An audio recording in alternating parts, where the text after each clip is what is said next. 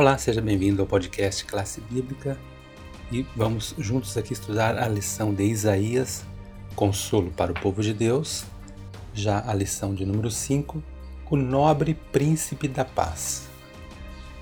Nesta semana, o verso principal está em Isaías 9, verso 6, que diz: Um menino nos nasceu, um filho se nos deu, o governo está sobre seus ombros e o seu nome será Maravilhoso Conselheiro, Deus Forte, o Pai da Eternidade, Príncipe da Paz.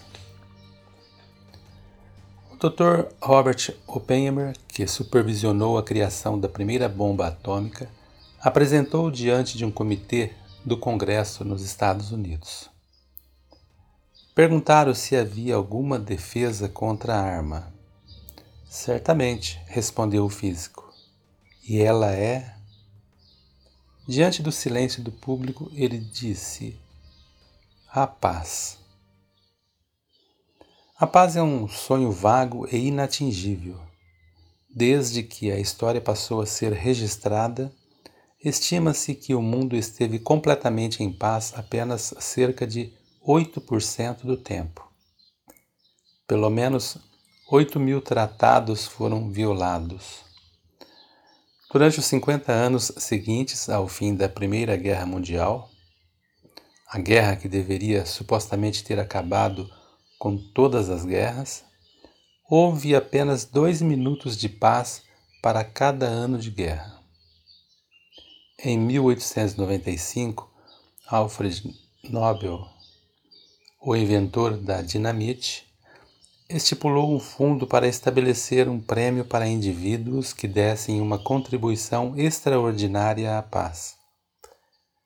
Contudo, nos últimos anos, até alguns vencedores do Nobel da Paz estiveram envolvidos em conflitos violentos.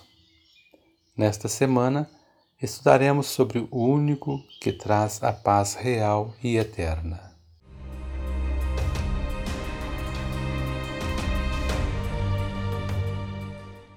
Olá, ouvinte do podcast, seja bem-vindo a mais um dia de estudos. Hoje é domingo, dia 24 de janeiro de 2021, e o título da lição de hoje é O fim da escuridão para a Galileia.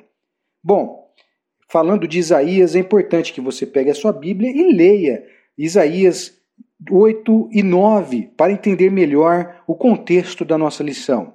E em Isaías 8, é, especificamente dos textos 21 e 22, descreve o seguinte: é, descreve a condição desesperadora daqueles que se voltaram para o ocultismo e não para o Deus verdadeiro. Onde quer que olhassem, ali havia angústia, escuridão e sombras de ansiedade e seriam lançados para as densas trevas. E por outro lado, quando estudamos melhor também Isaías, os que estavam aflitos não continuariam na escuridão, e o povo da região da Galiléia foi apontado aqui como tendo recebido a bênção especial de uma grande luz. E a nação seria multiplicada e se alegraria porque Deus quebraria o centro do seu opressor. Bem, a região do Mar da Galileia foi descrita no texto porque tinha sido um dos primeiros territórios a ser conquistados. Em resposta ao pedido de ajuda de Acás, Tiglat-Pileser III havia tomado as regiões da Galiléia e da Transjordânia de Israel do Norte, levado por algumas pessoas em cativeiros, transformando os territórios em províncias assírias. Por isso, a mensagem de Isaías era: o primeiro a ser conquistado seria o primeiro a ver a libertação. Bem, não é por acaso que Jesus iniciou seu ministério na Galiléia, onde ele concedeu esperança ao anunciar as boas novas do reino de Deus e ao curar pessoas, inclusive libertando é, endemoniados da escravidão e do ocultismo. Este é um exemplo perfeito de como a Bíblia toma eventos que aconteceram no, nos tempos do Antigo Testamento e usa para prefigurar coisas que aconteceriam nos tempos do Novo Testamento. O Senhor mesclou imagens de uma época como é, as de outras, como em Mateus 24, em Jesus combinou a destruição de Jerusalém em 70 depois de Cristo com a destruição do fim do mundo. É importante que você reflita no seguinte: é, do que Jesus o libertou? O que você responderia neste momento? Qual testemunho você pode dar a respeito do poder de Cristo em sua vida?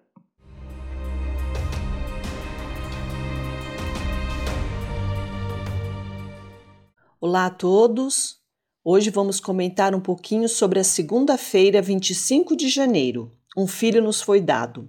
Nosso texto está baseado em Isaías capítulo 9, versos 6 e 7, que diz assim: Porque um menino nos nasceu, um filho se nos deu, o governo está sobre os seus ombros, e o seu nome será maravilhoso, conselheiro, Deus forte, Pai da eternidade, príncipe da paz para que se aumente o seu governo e venha a paz sem fim sobre o trono de Davi e sobre o seu reino, para o estabelecer e o firmar mediante o juízo e a justiça, desde agora e para sempre. O zelo do Senhor dos Exércitos fará isto. Quando nós lemos esse texto, nós vemos aqui os nomes que são dados ao filho e o seu reino que duraria para sempre. E o libertador aqui possui vários nomes que o descrevem. No Antigo Oriente Próximo, reis e divindades tinham vários nomes para mostrar a sua grandeza. Ele foi chamado de maravilhoso. Semelhantemente, o divino anjo do Senhor havia descrito para o pai de Sansão o seu próprio nome como maravilhoso. A raiz hebraica é a mesma.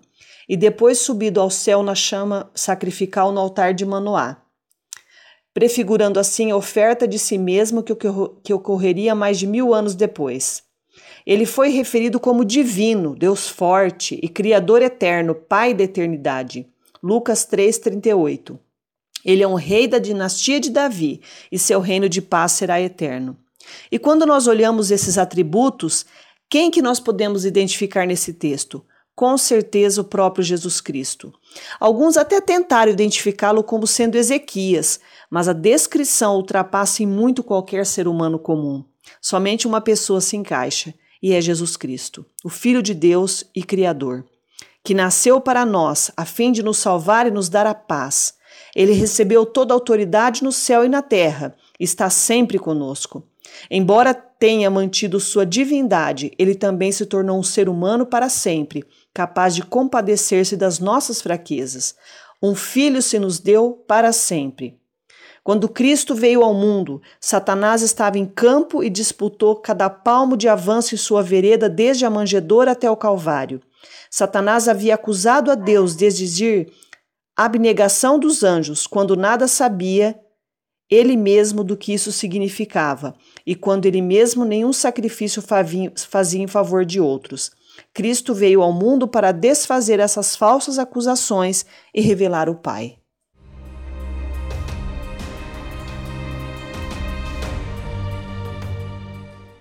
A terça-feira, 26 de janeiro, traz como título O Centro da Ira de Deus. E na sessão de Isaías 9, nos versos 8 a 10 e o 34, é explicado o texto de Isaías 9, 1 a 5, que previa libertação para as pessoas obscurecidas e angustiadas que haviam confiado no ocultismo e que tinham sido vítimas da conquista militar. Porque tu quebraste o jugo que pesava sobre eles, a vara que lhes feria os ombros e o cetro do seu opressor, como no dia da vitória sobre os midianitas. Está lá em Isaías 9, verso 4.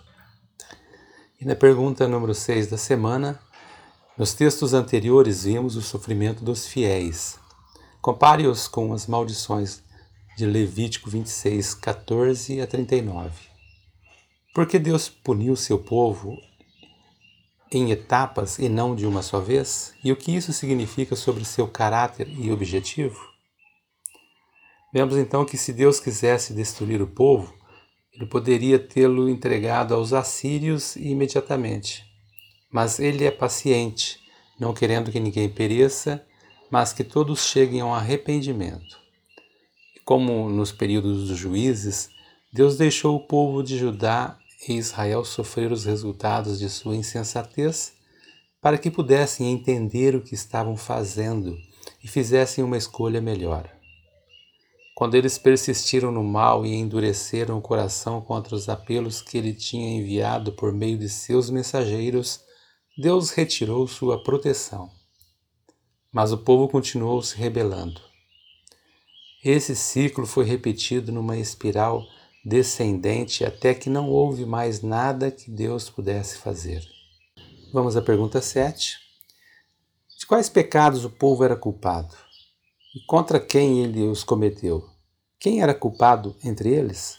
O que vemos né, nessa situação aqui, Isaías relata lá no capítulo 9, é como em toda a Bíblia é a realidade do livre-arbítrio que é o assunto nessa questão. Deus criou o ser humano livre. Essa liberdade era necessária, caso contrário, o homem jamais poderia amá-lo verdadeiramente. E a liberdade envolve a opção de fazer o que é errado também. E embora Deus sempre busque nos atrair ao revelar seu amor e caráter, Ele também nos permitirá enfrentar o resultado de nossas decisões erradas, ou seja, dor, sofrimento, medo, conflito, etc., a fim de nos ajudar a perceber exatamente as consequências do nosso afastamento dele.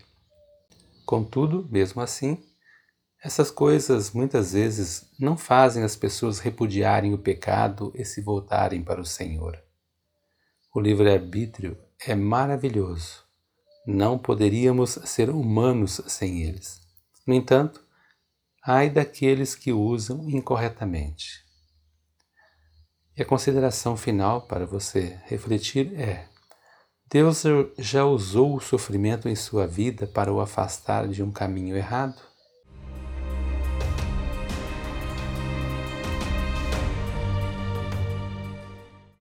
Que bom, chegamos em mais um dia de estudos. Hoje é quarta-feira, dia 27 de janeiro de 2021, e o título da lição é Raiz e o renovo em uma só pessoa.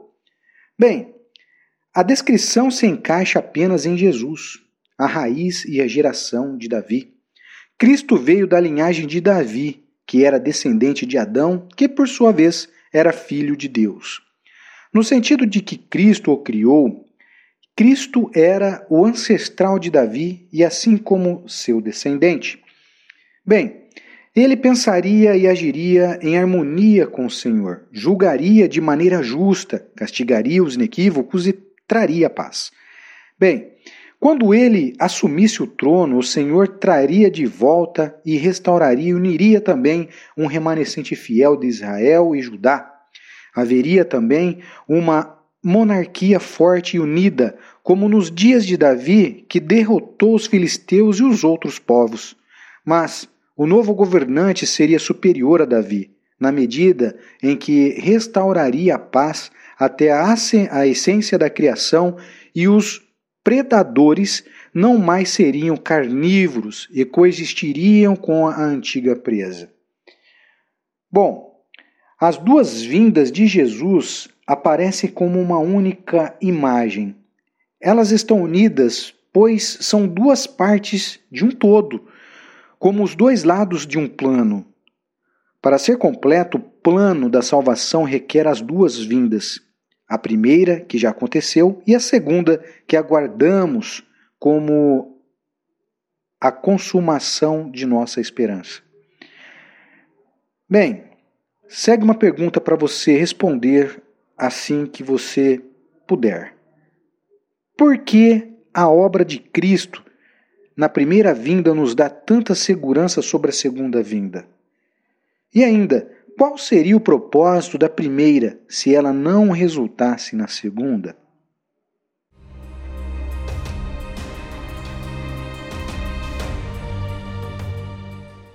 Olá a todos!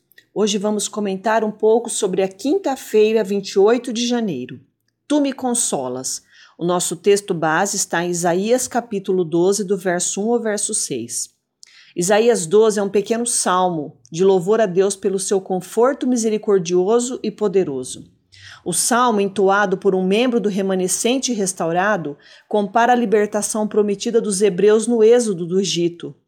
Esse salmo é como o cântico de Moisés e dos israelitas quando eles foram salvos do exército do Faraó no Mar Vermelho. Esse cântico, em Isaías 12, é muito similar ao cântico do Cordeiro em Apocalipse 15, 2 a 4, porque ele exalta a Deus por suas obras de salvação e sua justiça. Isaías 12, 2 quase identifica o libertador vindouro como Jesus. O verso diz que Deus é a minha salvação e que ele se tornou a minha salvação. E o nome de Jesus significa: o Senhor é salvação. E é interessante porque o Senhor não apenas realiza a salvação, ele mesmo é a própria salvação. A presença do Santo de Israel em nosso meio é tudo para nós. Deus é conosco. Jesus não apenas faz milagres, ele se faz carne e habita entre nós. Ele não apenas levou os nossos pecados na cruz, ele se fez pecado por nós. Ele não apenas traz a paz, ele é a nossa paz. Não é de admirar que recorreriam as nações à raiz de Jessé, que está posta por estandarte dos povos. Quando ele for levantado da terra, atrairia todos a si mesmo. João capítulo 12, verso 32 e 33. O remanescente se converteria ao Deus forte, que é o Filho dado a nós, o Príncipe da Paz.